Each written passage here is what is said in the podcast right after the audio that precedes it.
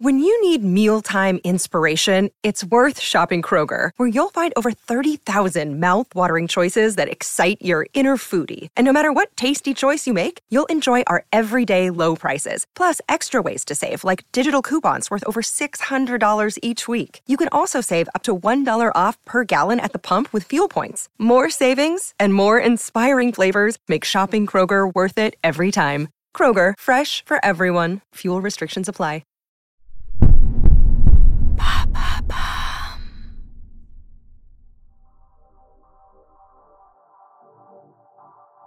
Bonjour à tous, je suis Alice Vacher. Je vous souhaite la bienvenue dans l'empreinte. Nous allons essayer de comprendre ensemble comment les marques d'aujourd'hui s'engagent tout non pour notre planète.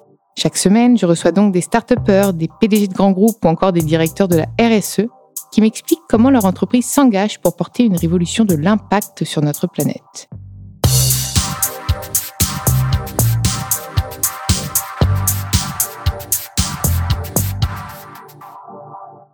Dans ce nouvel épisode de l'empreinte, j'ai le plaisir de recevoir Gilles Vermeau-Desroches, le directeur de la citoyenneté et des relations institutionnelles de Schneider Electric et anciennement directeur du développement durable.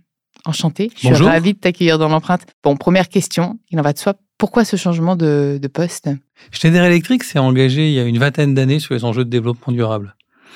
En fait, l'enjeu principal pour une entreprise comme Schneider, c'est à la fois comment euh, j'anime le bateau, si on prend une grande entreprise comme un grand bateau, et euh, quelle direction je lui donne. Schneider, c'est une entreprise qui fait aujourd'hui 30 euh, milliards de chiffre d'affaires, la sixième entreprise du CAC 40, et qui, dans les 20 dernières années, a fait changer euh, son métier pour permettre par l'électricité à faire de l'efficacité énergétique. Je, je, m'explique. On a depuis très longtemps utilisé le numérique, le digital, l'ordinateur pour euh, changer notre manière de consommer, de consommer du loisir, de consommer de la communication et créer aussi de la communication. Mais au fond, on a assez peu utilisé le digital aujourd'hui pour piloter l'entreprise, pour piloter une usine, pour piloter un grand bâtiment, euh, la maison chez soi, ou même euh, le réseau énergétique. Et ce qui est très intéressant, c'est que si demain on veut, et il faut le faire, mettre plus d'énergie renouvelable dans le réseau électrique, on a besoin du digital. On a besoin de mettre de l'intelligence euh, au milieu de notre consommation. Jusqu'à maintenant, méthode 20e siècle, la démarche énergétique est très linéaire. Quelque part, le plus loin des villes, on produit massivement de l'énergie, on la transporte. Sale. En plus, sale ou propre, on la transporte en haute, moyenne, puis basse tension dans les villes, dans les quartiers, et puis on la consomme.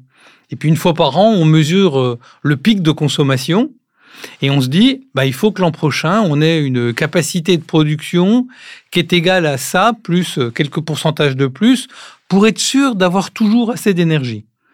Puis l'autre démarche qui est très ancienne aussi, c'est de se dire qu'il y a 1000 heures, par exemple en France, où on consomme beaucoup trop d'énergie, ce qu'on appelle le pic, beaucoup trop d'électricité, c'est-à-dire à peu près 2 à 3 heures par jour, souvent, quelles heures? souvent vers 8 heures du soir, là où euh, les entreprises euh, fonctionnent encore et où euh, chacun arrivant chez soi met rapidement le chauffage, la lumière, etc.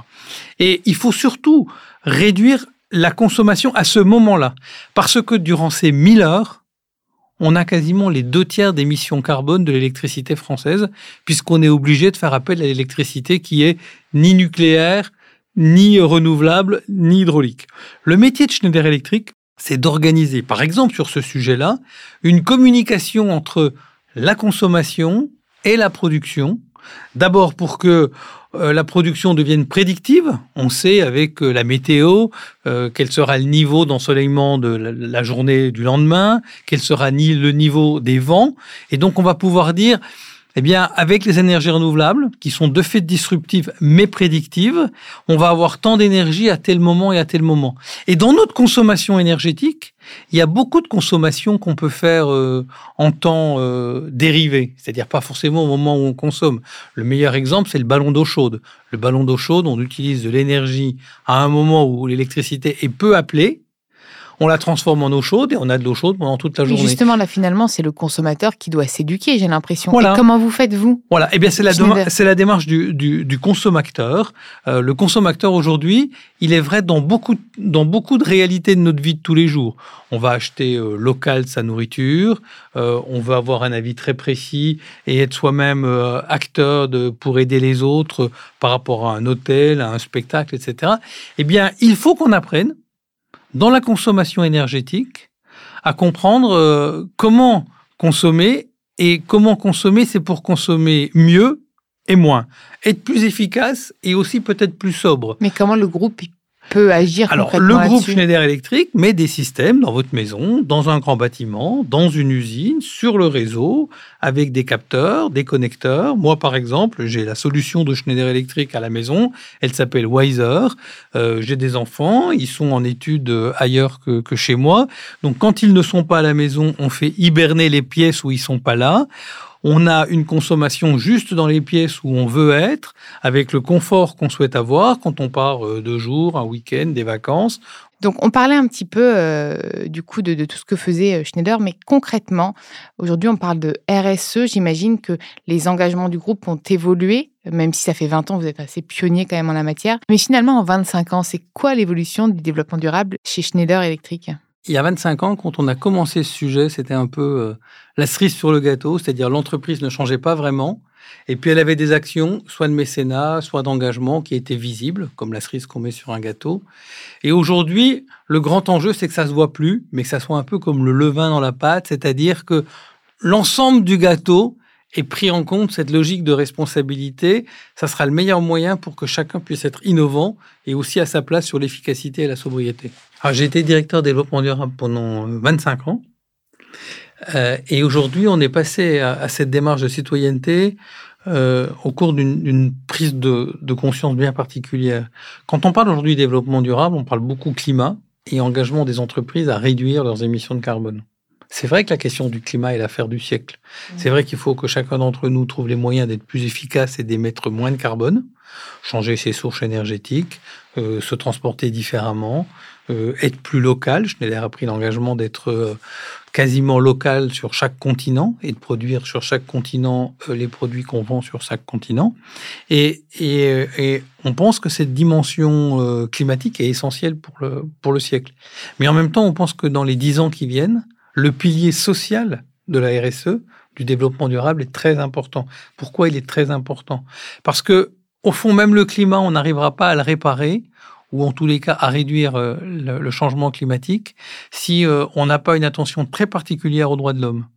Hmm. Euh, quand il est question de relocalisation, il est question aussi de concurrence entre des lieux différents sur la planète. Si partout on ne respecte pas les droits de l'homme, on n'arrivera pas à faire cet équilibre plus euh, intelligent en permettant à chacun de vivre et de se développer de son travail euh, et parfois de, de, produire autrement. Donc pour nous, en mettant le mot citoyenneté, on veut en plus de notre action bien connue sur l'environnement pour réduire les émissions carbone, les nôtres déjà, mais aussi celles de nos partenaires économiques, insister sur quand on achète un produit Schneider Electric, on est assuré que sur toute la chaîne de valeur, on a respecté euh, euh, les droits de l'homme et euh, un travail décent. On veut aussi, puisqu'on parle partout de transition énergétique, de, de, ce monde en transition où dans dix ans, on ne consommera plus de la même manière qu'aujourd'hui.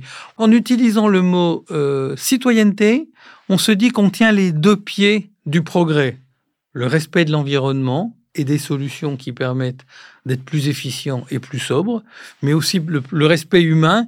Et l'entreprise est aussi l'agenda des solutions pour, euh, pour les gens.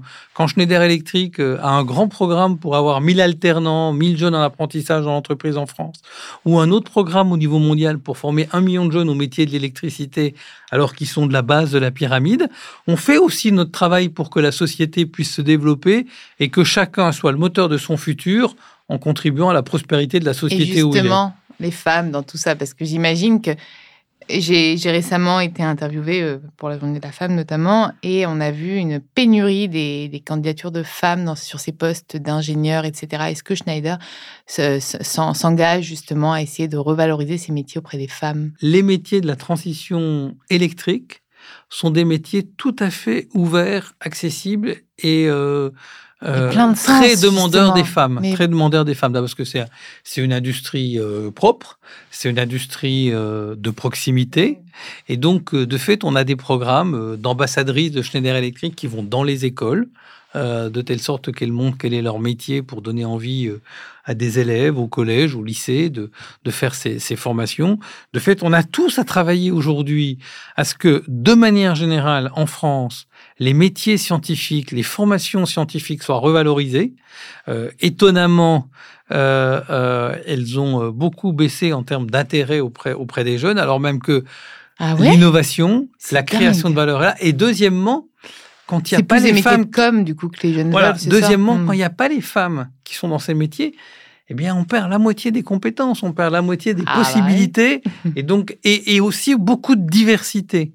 On ne sera jamais autant innovant dans une entreprise ou dans une société que quand des gens divers échangent entre eux, partagent des points de vue, et puis au fond, par cette diversité, font naître un consensus, une différence un peu nouvelle. Donc moi, euh, avec Schneider Electric, euh, on a signé d'ailleurs très récemment un, partenariat avec le ministère de l'Éducation nationale pour nous mobiliser auprès des enseignements euh, techniques, des écoles techniques, pour que des femmes de Schneider Electric aillent expliquer nos métiers, parce que c'est très important auprès des jeunes d'informer avant d'orienter D'incarner, et puis d'incarner. d'informer avant d'orienter. Et donc, euh, on prend notre part à cette démarche pour que euh, des jeunes d'aujourd'hui, et dont ceux-ci des femmes, aient envie de rentrer dans la filière des métiers électriques. Et concrètement, euh, c'est quoi vos perspectives C'est quoi les perspectives pour Schneider, justement? Je crois que la grande perspective pour Schneider Electric, c'est de réfléchir à quel peut être l'impact de cette entreprise sur la planète. Et au fond, en réfléchissant bien à cette question d'impact, on accroît ce qu'on appelle la marque employeur et la capacité d'accueillir des jeunes. Dans une entreprise, s'il n'y a pas des jeunes qui souhaitent y rentrer, et on sait aujourd'hui qu'il y a une petite difficulté des diplômés par rapport aux grandes entreprises, si on n'est pas attractif de ces jeunes et de leurs talents, si on n'est pas capable de leur raconter l'histoire et de leur faire y participer à cet agenda des solutions pour reconstruire le 21e siècle, alors il manquera quelque chose à l'entreprise on arrêtera d'être innovant. Et quand on arrête d'être innovant, on arrête de créer de la richesse, de la valeur. Et euh, on, on croit qu'en vendant les solutions d'aujourd'hui qu'on vend avec performance, on pourra le faire pendant longtemps, mais on vient dans notre discussion de montrer que les innovations sont tellement rapides, et particulièrement avec le numérique, qu'il est essentiel d'accueillir les jeunes, euh, ces jeunes qui sont nés avec le digital, euh, ces jeunes qui sont plus de l'économie de la fonctionnalité, de l'économie circulaire que les générations précédentes qui étaient plutôt sur l'économie de la propriété. J'achète tous les produits dont j'ai besoin, même si je les utilise euh, une fois seulement. En fait, avant, la tendance, c'était la surconsommation. Maintenant, la tendance, c'est la sobriété. Oui, bien sûr. La, la- la grande Et, question euh, des moments. Les la bons grande, plans, presque, Exactement. en fait. La grande question du moment dans lequel on est, c'est comment on change les stéréotypes. Les stéréotypes de les vacances fabuleuses, c'est quand on était à l'autre bout du monde. Le stéréotype de je suis quelqu'un de bien et quelqu'un euh, qui vit normalement quand je mange de la viande tout le quand je suis opulent et quand je mange de la viande tout le temps. J'ai juste le problème, là, c'est qu'on parle de la France, mais on l'a vu avec le dernier rapport du GIEC, malheureusement, tous les pays n'en sont pas à ce stade-là. Il y a des pays qui, justement, ont envie de consommer, ont envie d'avoir ce pouvoir d'achat que nous, on a eu et qu'on ne veut plus parce qu'on sait euh, l'impact de ce pouvoir.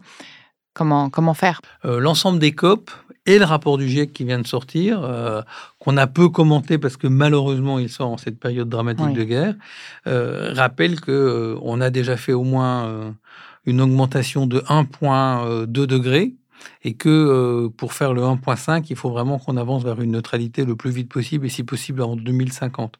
Et bien sûr, tous les pays sont pas au même niveau sur le sujet.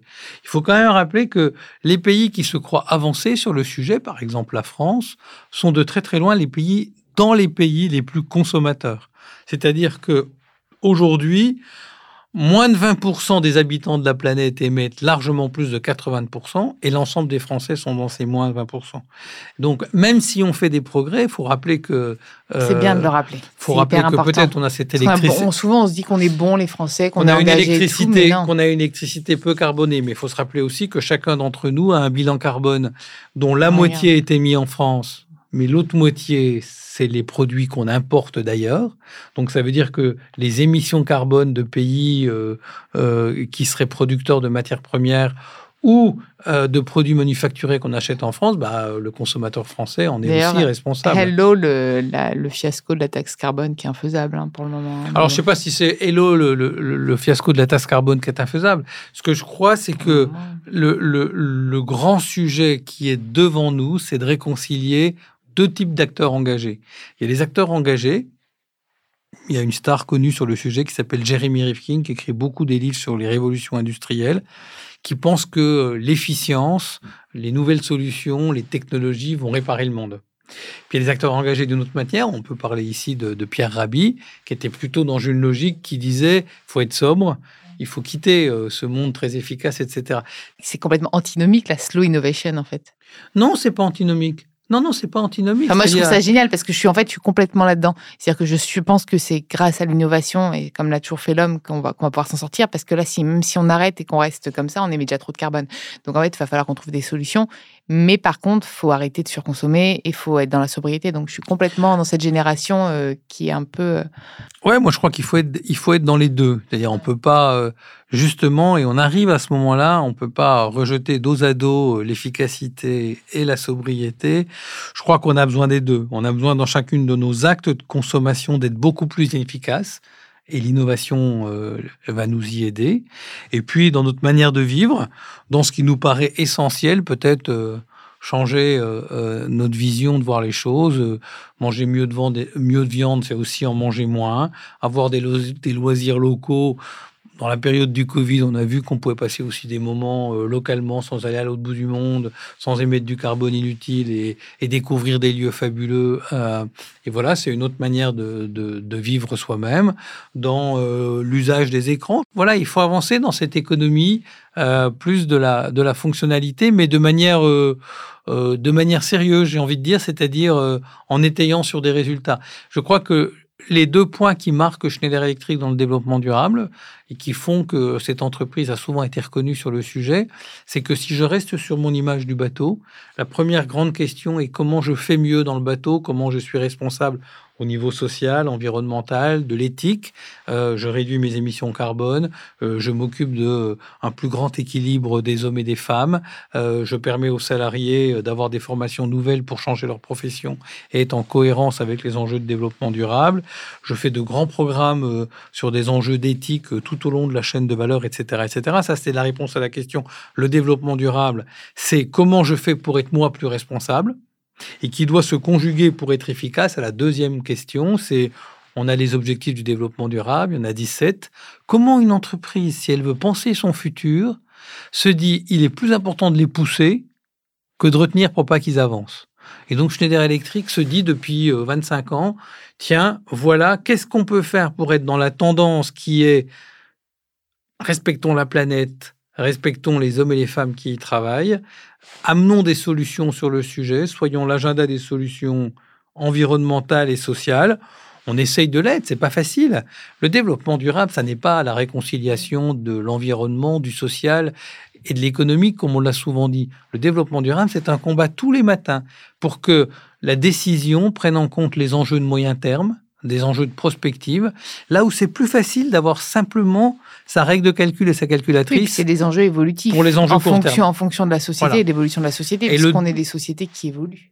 Voilà, et vous avez raison, le deuxième point des enjeux de développement durable, on a beaucoup parlé de dialogue partie prenante. C'est aussi ce qui se passe au niveau de l'État sur les dialogues de citoyens ou sur euh, l'ensemble des saisines qui sont faites au Conseil économique, social et environnemental.